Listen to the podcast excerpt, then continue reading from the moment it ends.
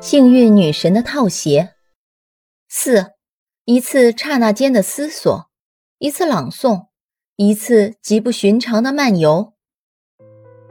于是他戴上了眼镜，可不是，真是的！天哪，我我要笑啊！要是您能来看上一眼，这花牌怎么这样多？这是红桃皇后，还有一整套。这些黑牌，哦，是梅花和黑桃。现在让我仔细瞧一瞧。我见一位黑桃皇后高贵又庄重，整个心思都惦记着那方块杰克。哦，这情景真让我心陶醉。这里金钱到处有，世界远方的嘉宾也不少。不过这些与我们关系并不大。国家大事怎么样？让我们朝着未来瞧一瞧。不过这样的事，人人慢慢会谈到。要是我把情形先透露，报纸可能没销路。我还是别把手伸得那么长。剧院呢？有什么新闻？什么喜好？又有什么声调？算了吧，我必须把和经理的关系维持好。我自己的前途，是啊，你知道。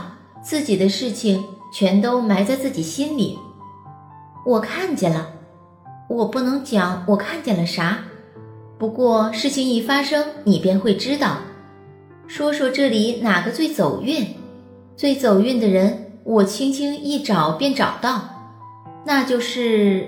哎，算了吧，说出来会对别人有影响，而且可能还会得罪一大帮。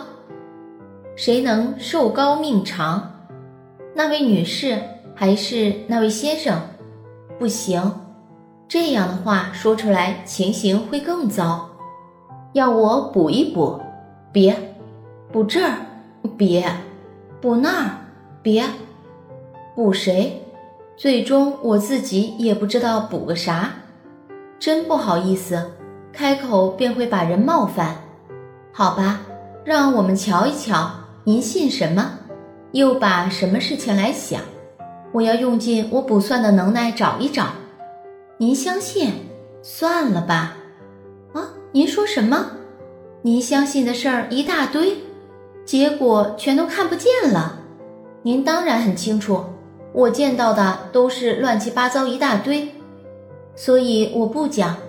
尊敬的女士先生们，实在多谢你们的盛情。诗读得再好不过了，朗诵的人也很成功。观众中间有医院的实习生，此刻他似乎已经把他前天晚上的奇遇忘掉了。套鞋还在他的脚上，因为没有人来寻。街上很脏，这双套鞋对他也很有益处。这首诗他很喜欢，诗里的思想牢牢地占据着他。要是他有这么一副眼镜。而且戴上它的时候，也许他能看到人的心灵深处。他觉得这比预料今后几年间发生什么事都要有趣的多，因为未来发生的事每个人都会知道。但是相反，人心灵深处的事，则永远也没有人会知道。